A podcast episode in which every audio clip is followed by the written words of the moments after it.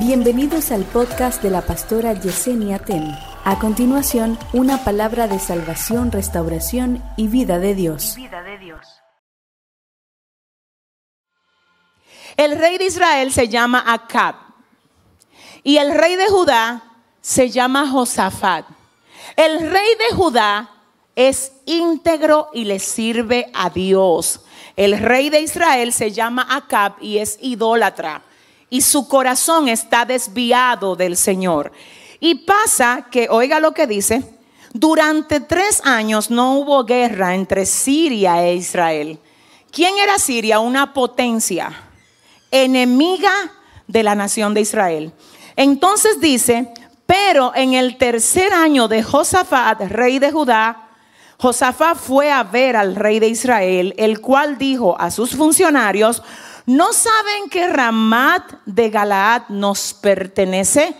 ¿Qué fue lo que él dijo? Que nos, nos pertenece y no hemos, no hemos hecho nada para obligar al rey de Siria a que nos la devuelva. En este texto vemos que el rey de Israel, que es Acab, tiene un territorio que le pertenece a ellos, pero está bajo el dominio de una nación enemiga que se llama Siria. Y había tres años en los que Siria e Israel no peleaban. Y un día amanece el rey de Israel diciendo, hay un territorio que nos pertenece y nosotros no hemos hecho nada para quitárselo al rey de Siria y hay un territorio que es de nosotros, agárrame por ahí. Lo primero es que realmente el territorio era de Israel. Y el rey dice, no es justo que lo tengan los enemigos de nosotros. Es decir, que hay cosas que a ti te pertenecen, que tú no se la puedes dejar al enemigo.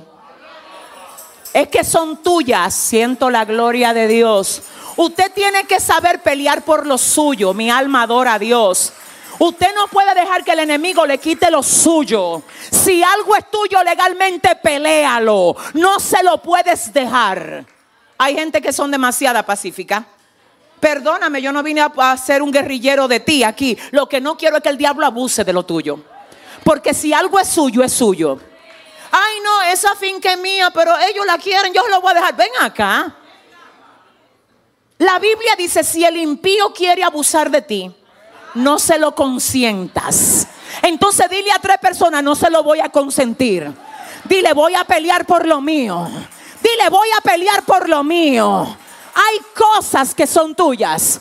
Ahora no es solamente cosas que hay tuyas que el enemigo tiene y no la quiere soltar. Es también gente que son tuyas. Y él las tiene amarradas. Y Dios te quiere usar a ti para desatarlas. Pero tú estás tan, ay, sí, pero yo, no dile al que te queda al lado, la pelea va, te dije. Díceselo a tres, dile, la pelea va, la mashaya es que me voy a levantar y voy a pelear por lo mío. Ay, Dios mío, mi alma adora a Dios. Hay gente que teniendo están mendigando. Déjame yo ver si el Señor me ayuda a decírtelo. Te lo puedo decir como yo lo estoy recibiendo. Hay gente que te deberían de estar pidiendo a ti. Pero lo tuyo está cautivo y tú no te has sacudido para írselo a arrebatar al enemigo. Si le vas a dar el aplauso, ay, ay, ay, ay, ay, ay. Hay un territorio, le llama. Hay un territorio que es nuestro. Yo te vengo a decir, hay una herencia que es tuya. Hay una posición que es tuya. Tú no, escúchame, lo que tú edificaste con esfuerzo y sacrificio, no se lo dejes al enemigo. Ay, no, no, espérate, díseselo a tu hermano, dile, no se lo dejes. El enemigo te va a querer intimidar y te va a decir, no, yo lo tengo. Una cosa es que tú lo tengas y otra cosa es que te pertenezcas. El hecho de que alguien tenga lo tuyo no quiere decir que le pertenece. Y hoy Dios te trajo, yo no sé, pero la gente que Dios trajo a este servicio, parece que Dios la está desafiando y le está diciendo, hay cosas que ya son tuyas. El problema es que tú te tienes que levantar y echarle mano, echarle mano, echarle mano a lo nuevo que yo traigo para ti. Y escucha aquí el problema. Él dice algo que es cierto. Él dice, es nuestro territorio. Es un territorio que nos pertenece a nosotros. Y el territorio se llama Ramot de Galaad. Ahora bien, ¿qué pasa con esto? Antes de hacer reclamos de lo que es nuestro, debemos examinar la condición en la que estamos.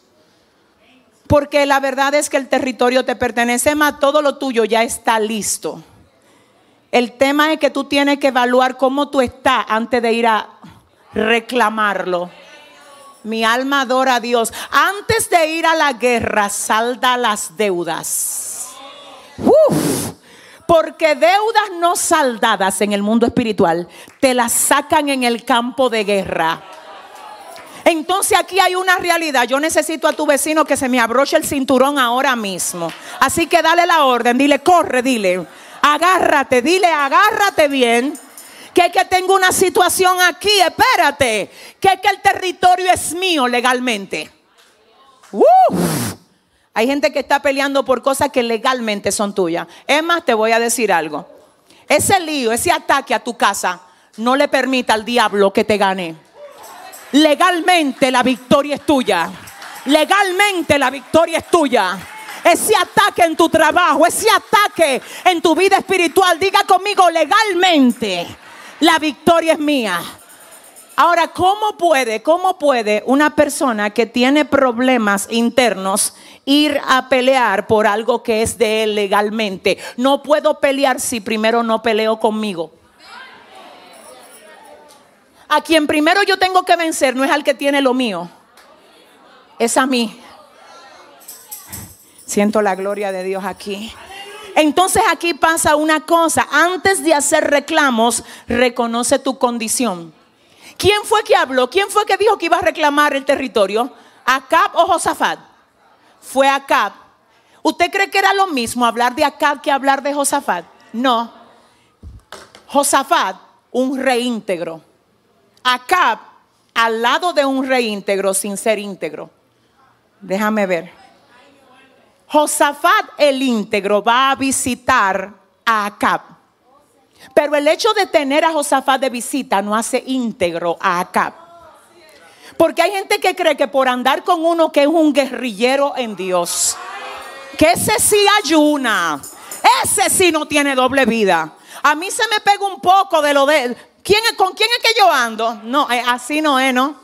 Josafat tiene su cuenta clara, Acab no. Entonces puede que tú te hayas reclinado mucho sobre el guerrero con el que tú siempre hablas él es el que está claro, tú no. Ay, yo no sé si tú quieres que yo te siga predicando. Es que no es lo mismo tener a Josafat de visita que imitar a Josafat con la integridad de vida que tiene. Déjame ver, dame un segundito. Eso le pasa mucho a los esposos inconversos. Ellos tienen a Josafat. Déjame moverme para acá mejor. Es más, te voy a decir a quién le pasa eso mucho. Eso le pasa mucho a los hijos inconversos que tienen mamá y papá cristianos. Eh, mira, mami, eh, ora por mí, que tengo una batalla. Te voy a decir una cosa. Hay cosas que Dios la hace por Josafá. Pero hay otra cosa que hasta que tú no te arregles, Dios no te la va a entregar. Si le va a dar el aplauso al Señor, porque no es lo mismo hablar de Acab y hablar de Josafat. Entonces, antes de hacer reclamos, reconoce tu condición. Entonces aquí tenemos lo otro. Razón por la que Acab aborrecía a Micaías. Tú tienes que ayudarme a leer esto. Josafat dice, vamos, vamos a pelear. Josafat dice, vamos a pelear. ¿Qué es lo que hay que hacer? Pelear, vamos a pelear. Los Josafat no tienen miedo de guerra. Porque están preparados para lo que sea. Para lo que ellos saben lo que hacen cuando se le tranque el arma. Ellos saben lo que hacen cuando un soldado cae a tierra. Saben qué hacer cuando están en medio de una guerra. Y ahí viene Josafat y le dice, voy contigo, mi gente va contigo, mi caballería va contigo. Ay Dios mío, ejército contigo acá. Josafat contigo, caballería contigo, pero tú tienes un lío. El problema de tu posición no es la gente que va contigo. No es la gente armada que está contigo. No es lo que otro haga por ti. Es que hay una situación en ti que se tiene que resolver. Entonces ahora dice Josafat que es lo que tienen algo tuyo, vamos a pelear por eso. La única condición mía es que tú busques palabra de Dios antes de nosotros ir para allá. Porque la gente que tiene a Dios no actúa a lo loco. Si Dios no dice muévete, ellos no se mueven. Ay. Es que cuando tú vas a hacer algo y tú tienes instrucción de Dios, el Señor va a respaldar cada paso del camino que tú des bajo su instrucción.